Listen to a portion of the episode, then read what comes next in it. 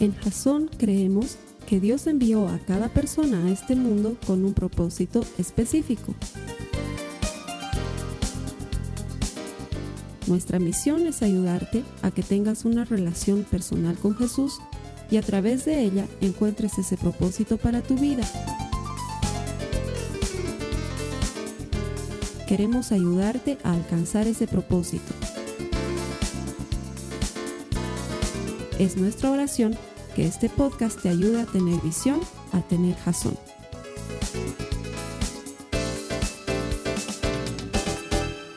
Estamos en la segunda semana de nuestra serie Alaba. El objetivo central de esta serie es ayudarte a ti a entender que hay que darle algo a Dios.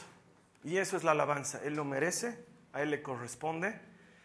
Si bien Él mismo es quien nos dice pidan y Dios les dará, si bien Él mismo es quien nos alienta a todo tipo de oraciones, y hemos entendido la anterior semana que no es que Él necesita la alabanza, sino que nosotros la necesitamos. Si bien todo eso está claro, lo que quiero que se siembre en tu corazón con fuerza es que todo lo que existe, todo lo que nos rodea, es una prueba patente de que Dios merece ser bendecido y en gran manera.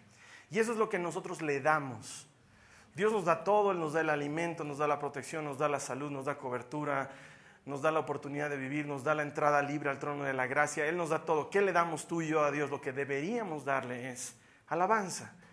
Pero la alabanza no solamente funciona en ese sentido, sino que lo mejor de todo es que funciona como un arma poderosa, funciona como un ungüento de sanidad, funciona como, un, como una lupa, como un, no sé, como un telescopio que nos ayuda a ver más allá de lo que podemos ver habitualmente con nuestra visión natural. La alabanza es una oración la más completa probablemente, y gira en torno a la lógica de dar y recibir. Lo que aprendíamos la anterior semana es que Dios es un Dios dador por excelencia y Él sabe que hay más dicha en dar que en recibir y es por eso que introduce la alabanza en nuestras vidas, porque cuando damos es cuando realmente recibimos. Y de eso es de lo que estamos hablando durante toda esta serie y vamos a continuar hablando las próximas semanas. La semana pasada te decía que eh, la, anterior prédica me hacía recuerdo a una película que se llama Encontrando a Nemo, que la has debido probablemente ver. Pero la verdadera inspiración de toda esta serie es una canción muy antigua que pertenece a un cantante que se llama Danny Berríos, que probablemente la mayoría de ustedes no lo conoce porque hace tiempo que no está vigente, digamos, pero una de las canciones que Danny Berríos canta y que a mí me ha servido mucho para entender, para reentender el poder de la alabanza en momentos en los que estaba realmente necesitado de auxilio. Es una canción que dice que en la prueba lo que deberíamos hacer es alabar que en la enfermedad lo que deberíamos hacer es alabar, que cuando estamos llorando deberíamos estar alabando, porque si hay algo que Dios va a escuchar es tu alabanza, que no hay oraciones que Dios desprecie, no hay oraciones que Dios dice, esta la escucho, esta no la escucho, esta me interesa, esta no me interesa, sino que al contrario Dios escucha todas las oraciones, pero la alabanza lo que hace es poner a Dios en su trono y cuando Dios está en su trono, Él opera porque está en control, porque Él es poderoso. Y de hecho el tema de hoy se llama el lente de la alabanza. He querido llamarlo así porque ¿para qué nos sirven los lentes? A ver mis hermanos que usan lentes. Todo este sector están libres de lentes, ah, salvo una hermana ya, pero este sector está plagado de lentes. A ver, los hermanos de lentes, ¿para qué sirven los lentes? ¿Por qué razón te da lentes el, para ver mejor, no es cierto? Yo me acuerdo que unos años atrás yo me quejaba mientras estaba manejando, sobre todo era mientras estaba manejando, veía algunas cosas borrosas. Y decía, no puede ser que esté perdiendo la vista si todavía soy joven. Y seguía manejando y veía algo borroso. Entonces lo dejé durante mucho tiempo. Cuando una época en la que estaba de vacaciones, mi esposa me insistía que vaya al oculista. Fui al oculista, me midió y me dijo, Carlos Alberto, lo que tú tienes se llama presbicia. Es cansancio en la vista. ¿sí? Y es natural. ¿Cuántos años tienes? Esa época creo que tenía 34, 35. Y le digo 35 y me dice, claro, es la edad. Y yo le digo, oye, doctor, soy joven, 35 años es la plenitud de la vida. Es, que lo que pasa es que desde los 30 uno ya empieza a perder de a poco facultades y la vista se cansa primero. Seguramente tú trabajas mucho en la computadora, sí, le digo, es prácticamente 8, 9, 10 horas paso delante. Eh, es eso, me dijo, es la computadora. ¿Y cuándo sientes? No? Cuando manejo, porque en la computadora todo está bien. Eh, sí, ¿sabes qué? unos lentecitos de descanso y me recetó unos lentes de descanso. Hasta el día de hoy no me he hecho hacer los lentes de descanso. Pero les voy a contar también por qué. No me miren con cara de, ay, ¿qué le pasa? Se me pasó. sí, se me pasó. esa sensación de, de, ver cosas borrosas en profundidad se me pasó por leer, pero a perfección las letras que están allá al fondo, incluso las que están apareciendo ahí en la etiqueta del parlante, por alguna razón se me pasó. ¿Sí? Me encantaría decirles, y he orado y le he dicho, Señor, por favor, posa tus manos. No, no he hecho nada, se me ha pasado. De veras que se me ha pasado. De repente empezaba a ver bien nomás y tampoco me he dado cuenta cuándo. De repente vi ahí mi, orden para hacerme lentes que estaba toda achuñada en mi auto, pero la tenía y decía, cualquier rato paso por una, una tienda de lentes y me compro. Nunca. Y se me pasó. Pero me acuerdo que ese día cuando estaba donde el oculista y me dijo, tú ahorita ves las, las, típicas letritas, ¿no? E, J, X, leí todo bien y me dijo, ahora mira con estito y me puso un lente. Y fue como volver a nacer, de repente, ¡pum! Todo adquirió sentido. La forma, la textura de la bata del doctor, la luz que tenía encima de mí, la cosa del frente que había sido con unos puntitos, o todo de repente adquirió sentido y me dijo, ¿cómo ves? Y le digo, no puedo creer que la, tabla esa de letras tiene unos puntitos. Le digo, yo no veo los puntitos sin el lente. Y me dice, ¿ves? Necesitas nomás un 0.25. Necesitas nomás un 0.25. Y es lo que hace el lente te proporciona una visión real de lo que naturalmente no estás viendo. Y la alabanza es así. Te proporciona una visión real de a qué Dios sigues, en qué Dios confías, a qué Dios sirves. Te deja entender la verdad de lo que estás viviendo, porque muchas veces por las necesidades de nuestra vida, por los problemas que tenemos, por las enfermedades que sufrimos. Nos enfrascamos en oraciones en las que más bien nos lamentamos y nos amargamos de nuestra vida. Son peticiones nacidas de las lágrimas y del dolor y de la queja y cuando alabas, ¡pum! Adquieres un lente que te ayuda a entender que Dios había sido más grande, que Dios había estado en control, que Él no había estado jugando contigo, ni a las escondidas, ni a ninguna otra cosa y de repente adquiere sentido para ti. Eso hace la alabanza. De hecho, acompáñame por favor al Salmo 63. Uno de mis salmos favoritos, probablemente el favorito, Salmo 63. Vamos a leerlo juntos. Para ti que estás conectado por primera vez, debajo de mí aparece un botón grande en el que dice YouVersion, que es una versión de Biblia en tu idioma. Hay múltiples versiones para que lo utilices gratuitamente durante el servicio y cuando quieras. Salmo 63. Dice, me encanta cómo David se refiere a Dios de una manera tan personal y le dice, oh Dios, tú eres mi Dios. De todo corazón te busco. Mi alma tiene sed de ti, todo mi cuerpo te anhela, en esta tierra reseca y agotada donde no hay agua. Si te das cuenta, David se está quejando, pero no se está quejando con lamento, sino se está quejando con alabanza. Te he visto en tu santuario y he contemplado tu poder y tu gloria.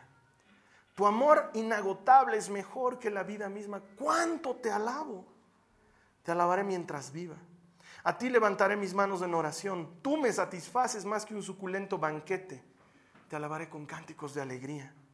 Recostado me quedo despierto pensando y meditando en ti durante la noche. ¿Cómo eres mi ayudador? Canto de alegría a la sombra de tus alas. Me aferro a ti tu fuerte mano derecha me mantiene seguro. Pero los que traman destruirme acabarán arruinados. Porque hasta antes de este versículo parece que no tendría problemas David, ¿no? Que su vida fuera un lecho de rosas. Pero no. En el verso 9 él dice, pero los que traman destruirme acabarán arruinados. Descenderán a las profundidades de la tierra, morirán a espada y se convertirán en comida de chacales. Pero el rey se alegrará en Dios. Todos los que confían en él lo alabarán, mientras que los mentirosos serán silenciados. Este salmo me habla de que la alabanza te pone en contexto. Es decir, este hombre no es que no está necesitado, hay gente que lo está persiguiendo. David escribe el salmo cuando era rey y su hijo Absalón lo estaba persiguiendo. Su hijo Absalón se levantó en su contra y empezó a perseguirlo pretendiendo quitarle su reino. No sé si te imaginas lo que esto significa, pero no debe haber peor dolor que tener a tu hijo enfrentado contra ti. Porque puedes tolerar que un desconocido se te enfrente y puedes hacerle pelea, pero que tu propio hijo se enfrente contra ti, te traicione, quiera matarte, quiera quitarte lo que tú has conseguido para él cuando era pequeño, quiera despojarte, debe ser uno de los dolores más grandes que puede experimentar una persona. Y David está pasando por esto. Y en ese momento, en lugar de estar llorando, quejándose, ay, pobre de mí, ¿qué habré hecho para que este mi hijo me entre? No, está con sus manos levantadas diciendo, Señor, tú eres mi Dios. En la sombra de tus alas me refugio. Cuando estoy en necesidad, tú eres mi alimento. Se acerca a Dios con alabanza, porque la alabanza es, es el ente que te deja ver que Dios es grande y que tú eres pequeño. Te contextualiza en tu vida, te pone en enfoque. Estoy sufriendo, sí, pero hay uno que está en control que es más grande que yo, te deja ver las cosas como realmente son. No te deja vivir en tu estado actual. Y muchos de nosotros nos privamos de pasar de ese estado a un estado mejor, porque sencillamente decimos, es que no tengo ganas de alabar, Carlos Alberto, no tengo deseos. Y déjame decirte, la alabanza no es la respuesta al deseo emotivo del corazón del hombre, la alabanza es algo que Dios merece. Es una cosa completamente diferente. Yo no te alabo Dios porque tengo ganas, te alabo porque tú eres digno de ser alabado y en gran manera. No te alabo porque me siento bien, Señor, te alabo porque tú estás en control. Es más, no te alabo porque me siento bien, más bien porque no me siento bien es porque te alabo, porque cuando te alabo me doy cuenta que tú estás cuidando mi vida. La alabanza nos ayuda a contextualizar, nos da la visión correcta, porque muchas veces por los problemas en los que estamos, y te ha debido pasar, tú estás en tu problema y crees que es un problema del tamaño del universo y se lo cuentas a alguien más, y esa persona al charlar contigo, al escucharte, al aconsejarte, te ayuda a ver que no había sido tan grande tu problema. Y luego estás más aliviado y le dices, gracias por haberme escuchado. Ahora me doy cuenta que no es tan difícil lo que estoy viviendo, porque cuando entras en esa dinámica, de repente sales un poco de tu problema, lo ves desde afuera y te das cuenta que es diferente. Eso pasa con la alabanza. La alabanza te da la visión correcta, la dimensión correcta, el tamaño correcto de tu problema, de tu necesidad, de lo que sea que estés viviendo, incluso en los buenos momentos. Porque a veces nos dejamos emborrachar por el éxito y por la victoria y pensamos que somos los dueños del mundo. Y cuando alabamos a Dios, nos damos cuenta que no somos dueños de nada, sino que le pertenecemos al que es dueño de todo. Dios tiene al mundo en sus manos. Él es dueño de cada vida. Aún de las vidas que nosotros pensamos que no es dueño. De ese hijo que se ha ido de tu casa, Dios es dueño. De esa hija o de ese hijo que anda en drogas, Dios es dueño. De ese marido que te ha dejado con todas las responsabilidades y se ha ido, Dios es dueño. De ese infeliz que te está haciendo la vida miserable y que te está destruyendo porque te ha puesto problemas, Dios es dueño. Cada alma le pertenece, todo lo que existe es de Él. Y cuando alabas, te das cuenta que no había sido tú el dueño, sino que Dios había sido el dueño. Y te pone en el contexto correcto, te da visión. Y así afianza nuestra alma. Si tú sientes que estás desfalleciendo, eso es lo que me encanta de esta canción que me ha inspirado a toda esta serie. Cuando estés en pruebas, alaba, como David. Estaba pasando por una prueba y él alababa y decía, Señor, cuánto te alabo, con cuánta necesidad me acerco a ti, te alabo, te bendigo, te exalto, pongo tu nombre antes que mi nombre, pongo tu plan antes que el mío. Y eso ayuda a que tu alma se afiance. Si estás pasando por uno de esos momentos en que sientes que estás desfalleciendo emocional y sentimentalmente estás destruido, acércate al dueño de las almas. Reconocelo como tal. Pon su nombre en alto, ponte a sus pies, humillate delante de su presencia y tu alma va a ser fortalecida una vez más. Y vas a sentir que otra vez tienes fuerzas. Hace un par de semanas la Katy me mandaba un mensajito por esos mensajeros que hay por teléfono que odio. Y me decía, cuán bueno es el Señor, ¿no, Carlitos? Y yo para responderle me acordaba de una canción y le decía, si no hubiera sido por el Señor, ya mi alma se hubiera perdido. Eso es alabanza. Sigar delante de él y decir, si no fuera por ti, ¿dónde estaría hoy? ¿Qué sería de mí? ¿Qué me habría pasado? Antes de entrar a tu cirugía, bendecí el nombre del Señor. Antes de entrar a hablar con tu abogado, bendecí su nombre antes de enfrentarte con tu enemigo, con tu perseguidor. No pierdas tu tiempo pidiendo, Señor, ayúdame. Dile, te bendigo porque tú me ayudas. Te alabo porque tú me guardas. Si no hubiera sido por ti, mi alma se hubiera perdido, Señor. Pero tú eres el dueño de todas las almas. y mi, mi vida reposa en el hueco de tu mano derecha. Eso es alabanza. Es mucho mejor que una petición. Es mucho mejor. Es como el que se te acerca y en lugar de decirte, me puedes prestar 10 bolivianos, agarra y te dice, yo sé que tú eres generoso. Es más, si pudieras darme tu camisa, me la darías. ¿Qué es para ti prestarme 10 bolivianos ahorita que no tengo nada? Y entonces tú agarras y le dices, no tengo 10, tengo 100, hermano. Y no te los presto, te los regalo. Imagínate que la gente hablara de esa manera. Delante de Dios no llegamos a comprarle favores con la alabanza, llegamos a reconocer lo que es en verdad y a quien es digno de recibir ese reconocimiento. Si al hombre le podemos decir cosas buenas, ¿cuántas más cosas buenas deberíamos decirle a aquel que ha creado todo cuanto existe? El Señor de los ejércitos, el Dios Todopoderoso. Me encanta porque el salmista nos enseña a través de todos los salmos que esa es la manera de llegar delante de Dios. Te vas a fijar, agarra el salmo que quieras, siempre comienza diciendo, Dios tú eres grande y temible. Sacaste con brazo poderoso y mano extendida a nuestro pueblo de la dominación de Egipto. Lo sometiste con diez plagas que ni ellos mismos podían entender. Y uno dice, ¿para qué estás diciendo todo esto si Dios ya lo sabe? ¿Sabes por qué lo hace? Porque él mismo se pone en contexto para entender con quién está hablando. No estoy hablando con el flaco que me hace favores, estoy hablando con el dueño de la vida. No estoy hablando con cualquier maestro bondadoso que anda con cara de hambriento, con su túnica y venid a mí los No es así Jesús. Jesús es dueño de todo el poder y de toda la gloria. Y cuando voy a hablar delante de él, tengo que enfocarme y ubicarme con quién estoy hablando. Porque en sus manos está el dar vida y muerte y deberíamos entender delante de quién estamos llegando. Y el salmista solito se ayuda a sí mismo a recordar que no está hablando con cualquierita, está hablando con el dueño de todo lo que existe. Y se pone en contexto, llega delante de él y dice, Señor, antes de pedirte por lo que tengo que pedirte, primero voy a reconocer quién eres. Eres el dueño de todo cuanto existe. Y me humillo en tu presencia. Y te pido lo que necesito. La alabanza es esa ofrenda que llevas delante del rey antes de hablar con Él sobre tu necesidad. Son esas sandías, esas gallinas y esa canasta llena de manzanas que has llevado delante del rey antes de decirle, Señor, hazme justicia porque mi vecino se ha entrado a mi terreno y me está quitando parte. Primero vas y le das algo porque Él lo merece, no porque lo necesita. ¿Tú crees que el rey no tiene sandías, gallinas y manzanas? Es el rey, la tierra es suya. Y sin embargo, antiguamente esa era la costumbre. Pero con Dios hemos perdido el respeto. Con Dios olvidamos que Él es Dios. Pensamos que es como nosotros. Pues flaquito, hazme ese favorcito. Le voy a charlar a tu mami para que me interceda. Estamos en otra, en otra. Nos olvidamos que Él es Dios. Él es Dios. Nuestra vida está pero a la altura de un gusano comparado con lo que Él es. Y sin embargo tiene misericordia de nosotros. Conozco gente que ve un gusano y dice, ay, gusanito de la tierra. Yo veo un gusano y lo boto. El otro día me ha tocado gusano en mi manzana.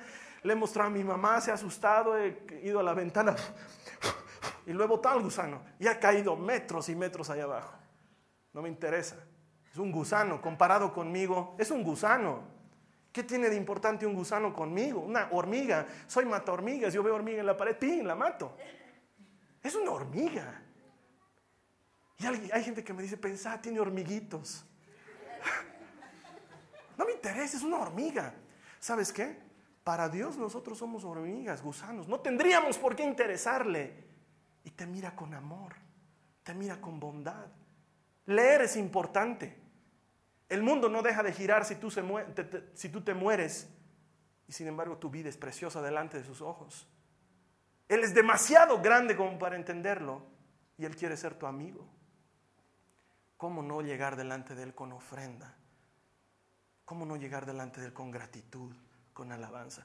Por eso existen los domingos, por eso los cristianos nos reunimos los domingos, no para la prédica, para la alabanza, para llegar como pueblo y decirle, Dios, esto es para ti, porque lo mereces, porque no eres ni el flaquito, ni necesito tu ayudita, eres Dios y tú lo mereces. Aun cuando no me dieras nada, Señor, eres Dios.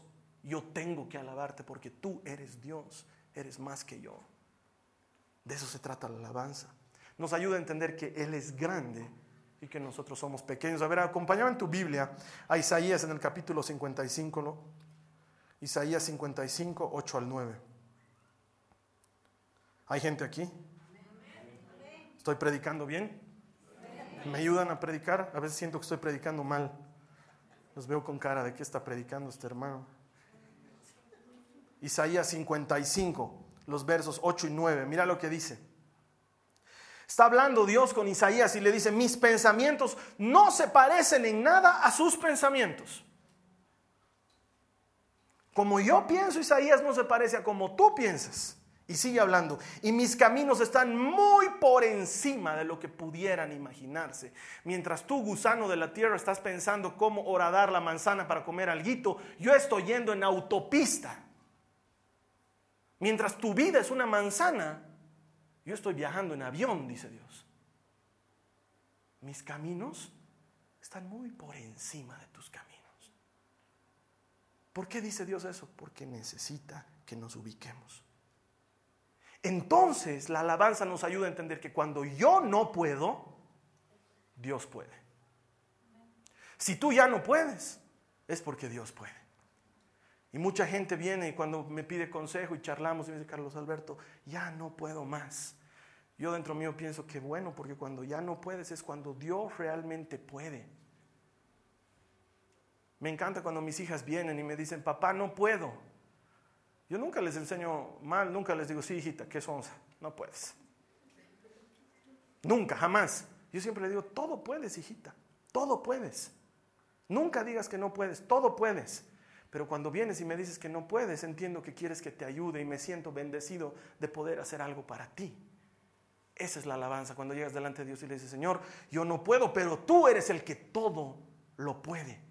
Nada escapa de tu control. Tu mano es poderosa, tu ojo es preciso, tu ayuda es eficiente, tu sanidad es por los siglos. No hay otro como tú, Señor. Tus caminos son mucho más altos que mis caminos. Estoy pensando en una solución para mi vida y no se compara en nada a la solución que tú tienes planeada para mi vida. Yo pienso que mi plan es bueno y termino dándome cuenta que mi plan no es nada comparado con tu plan. La alabanza nos ayuda a entender que cuando yo no puedo, Él puede. Cuando tengo un plan, no se compara al plan que Él tiene para mí. Su plan es superior. Es por eso que deberíamos abandonarnos al plan de Dios, porque su plan es mejor. ¿Será mejor? No, es mejor. Es mejor. Tanto así que Dios no consulta, no agarra y te dice, Carlos, ¿sabes qué? Estoy pensando hacer esto en tu vida. No, Él agarra y hace. Y a veces duele cuando Dios está obrando en nuestras vidas y Él dice, el ejemplo que te he puesto una vez, es como llevar a tu hijo a que le pongan vacuna. La María Joaquina me mira con todo su odio cuando lo están vacunando. Yo la miro y le digo, mi amor, si supieras que es por tu bien que te estoy haciendo pinchar, no me estarías odiando ahorita. Pero me arriesgo que me odies ahorita para que mañana no te enfermes. Si pudiera yo recibiría la vacuna en tu lugar, pero no puedo hacerlo, la tienes que recibir tú. Y porque te pincho y no he dejado de amarte. Estoy a tu lado, te abrazo, te doy mi mano, yo pago la vacuna. Porque te amo. Y a veces pasamos por vacunas en nuestra vida. A veces nos tienen que hacer una teratoctomía y duele. Y Dios sigue a tu lado y te dice, sabes que no me he ido esta prototomía es parte del plan. Y tú saldrás mejor de lo que entraste. Sé que duele. Lo haría yo por ti, pero sabes que yo ya lo hice en la cruz del Calvario para que tú tengas que recibir la miel cuando yo me chupé la hiel. A ese Dios es al que servimos. ¿Cómo no vamos a alabarle? Entonces en la prueba, en la necesidad, en el llanto, en la soledad, alabale es mejor que quejarse. Es mucho mejor. Es anticiparse a la victoria que ciertamente vendrá, porque vendrá. Porque Dios no es hombre para que mienta. No es hijo de un hombre para que se arrepienta. Cuando Él dice algo, lo hace. Cuando Él promete algo, lo cumple. Ese es el Dios al que servimos. Vivimos en muchas circunstancias en las que no entendemos. Señor, no entiendo por qué me está pasando eso. Señor, no entiendo por qué le está pasando esto a mi hijo. Señor, no entiendo por qué le está pasando esto a esta persona que amo tanto. Sí, es verdad. Cuando yo no entiendo, Él entiende. Si finalmente no es asunto de entender, es asunto de creer. Y la alabanza nos ayuda a creer. Me encantaría decirte que la alabanza te ayuda a entender. No, no vas a entender. Es física cuántica para nosotros lo que está haciendo Dios. No, no, no, no se acerca ni siquiera a lo que hemos visto en los libros más rebuscados. No. Probablemente no lo entiendas, pero te aseguro una cosa. Siempre será para tu beneficio. La palabra de Dios promete que Él dispone todas las cosas para bien de los que le aman. ¿Hay gente aquí que le ama a Dios? Dios dispone todas las cosas para ti que le amas. Todo, lo bueno y lo malo también. Y te bendecirá. Él es así. Puede ser que no entiendas. Es más, estoy seguro, me meto en el club, no entiendo lo que hace Dios. Pero no se trata de entender, se trata de creer. Contra todo pronóstico como un boxeador golpeado, levantarte, sacudirte, mirar al contrincante y decir, no entiendo, pero te creo, Señor, tú me has dicho que voy a ganar y voy a ganar y seguir peleando. Y la manera de pelear aquí no es lloriqueando, es alabando. En medio del dolor, en medio de la prueba. Pero tú eres fiel, Señor. Pero tú eres grande. Mira lo que me están haciendo, Señor, pero tú eres mi justo juez. Mira por lo que estoy pasando, Señor, pero tú eres mi sanador, tú eres mi protector. Mira la angustia en la que me he metido, Señor, pero tu ayuda está en camino.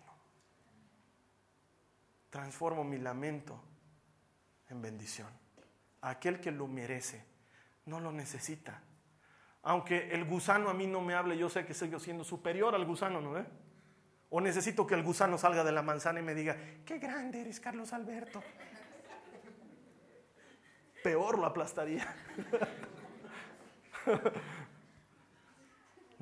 Dios no necesita que le digamos que Él es grande.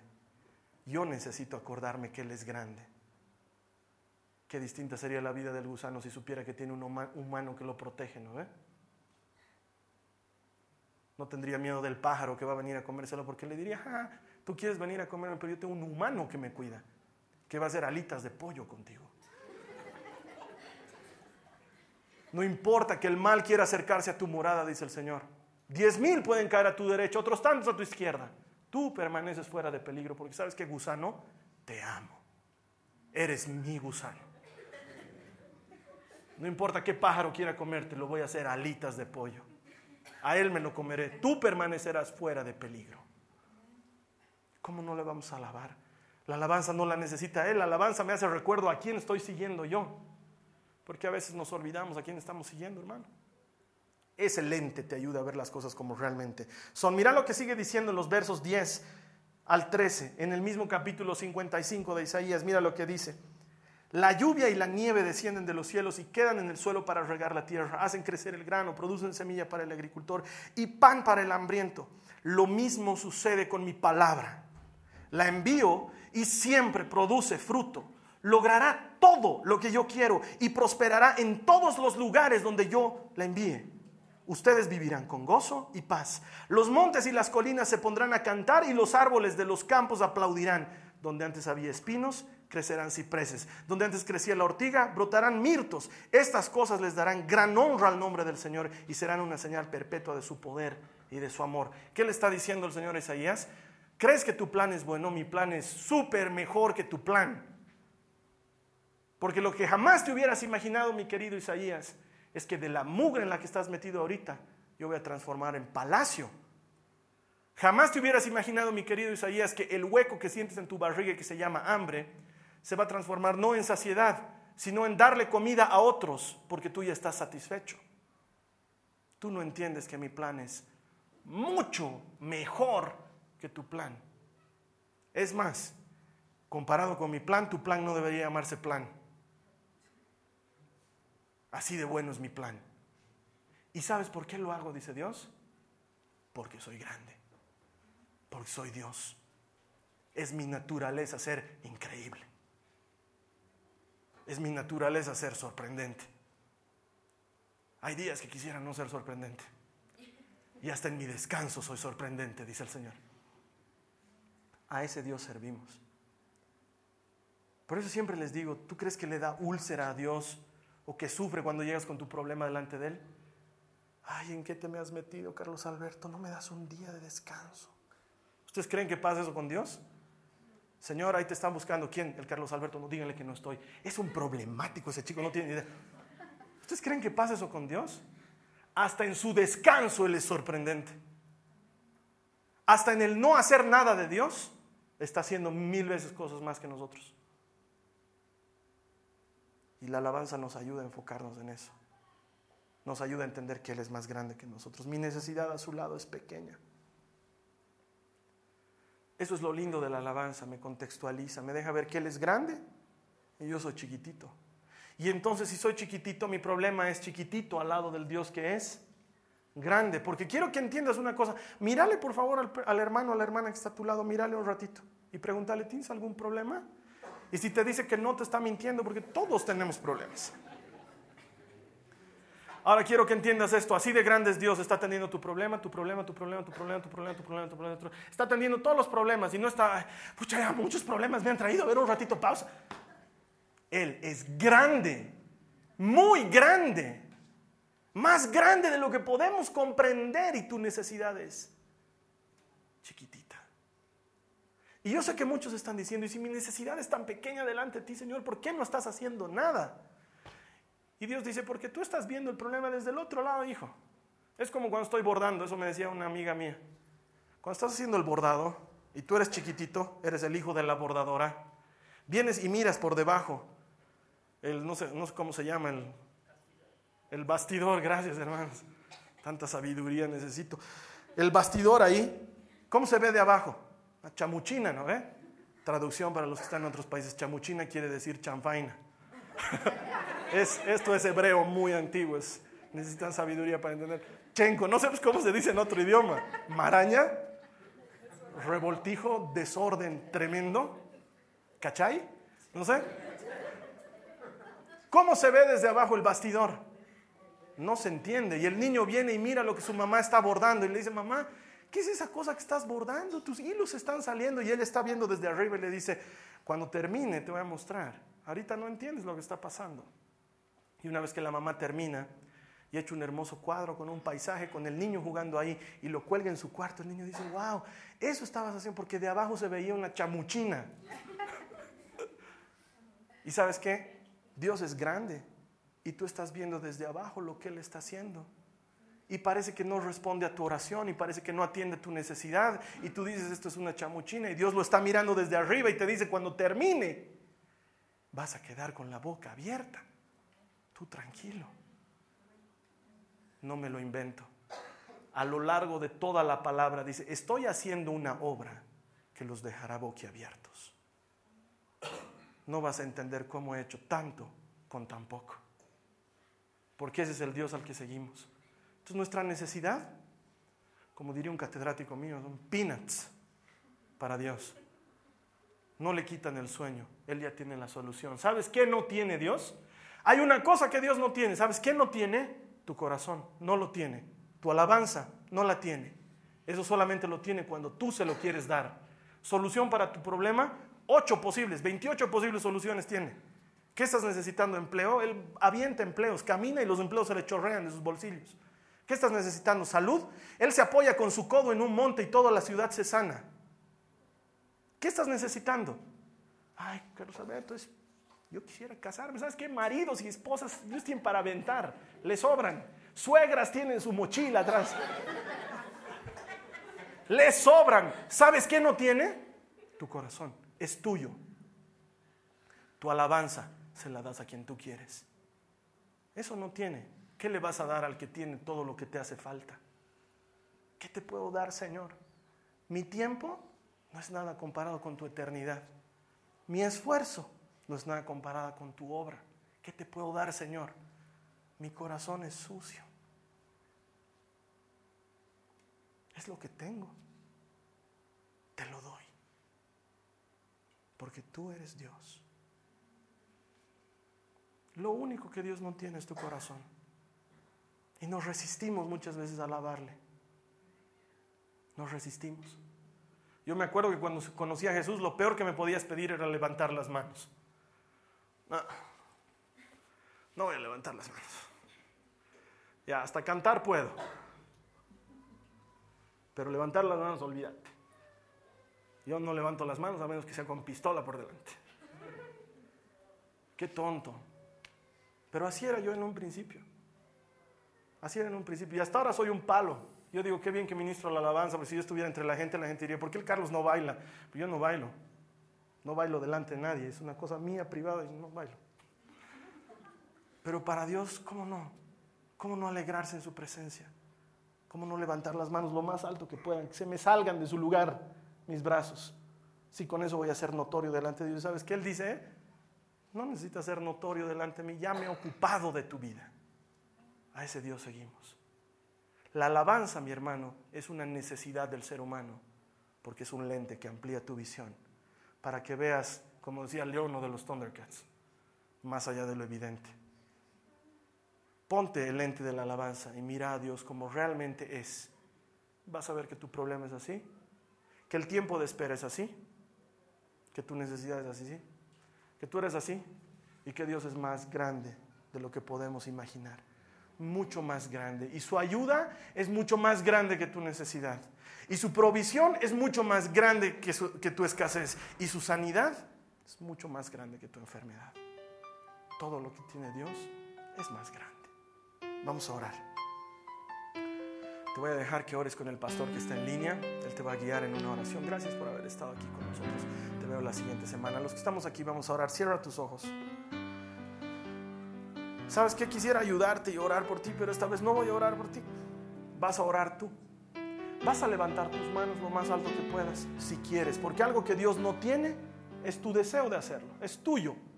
Tu corazón no lo tiene. Si quieres, levanta tus manos. Si no, no las levantes.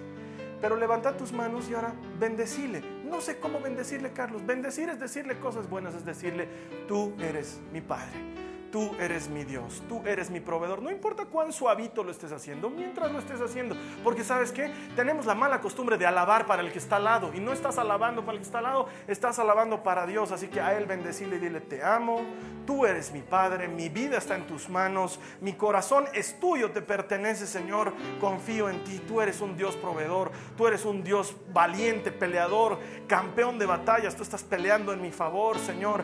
Aunque estoy pasando por gran necesidad, con confío en ti, Señor, porque eres el que provee para toda necesidad. Aunque estoy pasando por valle de sombra de muertes, tú eres luz a mis pies, tú eres lámpara a mi caminar. Tú eres grande, tú eres Dios. Esta alabanza es poco comparado con lo que tú mereces, porque tú eres bueno. No hay otro como tú, Señor. Déjame experimentar tu bondad en mi vida, porque tú eres bueno. Déjame ver tu salvación, porque tú eres fiel. Déjame experimentar el buen sabor que hay en caminar a tu lado, Señor, porque tú provees para toda necesidad. Cambias el corazón del que no puede cambiar. Eso lo haces tú, Señor. Transformas la circunstancia que parece más adversa en circunstancia favorable, porque tú eres Dios, eres dueño de todo. El mundo pende de tus manos, Señor. Si tú lo soltaras, dejaría de existir. Quiero refugiarme en el hueco de tu mano derecha, saber que tú eres mi auxilio y mi amparo mientras el mundo entero confía en otras cosas. Yo prefiero ser un tarado, pero confiar en ti. Que la gente piense que soy un bruto, que soy un loco, pero voy a confiar en ti. He decidido confiar en ti porque tú eres más grande que yo. Yo soy un gusano de la tierra, pero tú eres Dios. Tú eres Dios y te dignas mirarme así, Señor, y amarme y tenerme en tu plan. Te doy gracias, Señor, por todas estas personas que te han alabado hoy y que te han entregado sus corazones quiero pedirte, Jesús, que honres tu palabra y honres tu gran nombre que es sobre todo nombre y que atiendas cada necesidad, cada anhelo, cada petición, que cada queja la transformes en gozo, que cada lágrima la transformes en alegría, que seas tú, Señor, el consolador como tu palabra nos promete. Tú los has visto orando, tú los has visto, Señor. Porque los hombres aquí vemos una cosa, pero tú miras el corazón de cada uno y tú atiendes corazones. Te doy gracias por estas personas. Te doy gracias por sus vidas en el nombre de Jesús. En el nombre de Jesús, Señor. Gracias. Amén. Amén, hermanos. Gracias. Esta ha sido una producción de Jason Cristianos con propósito.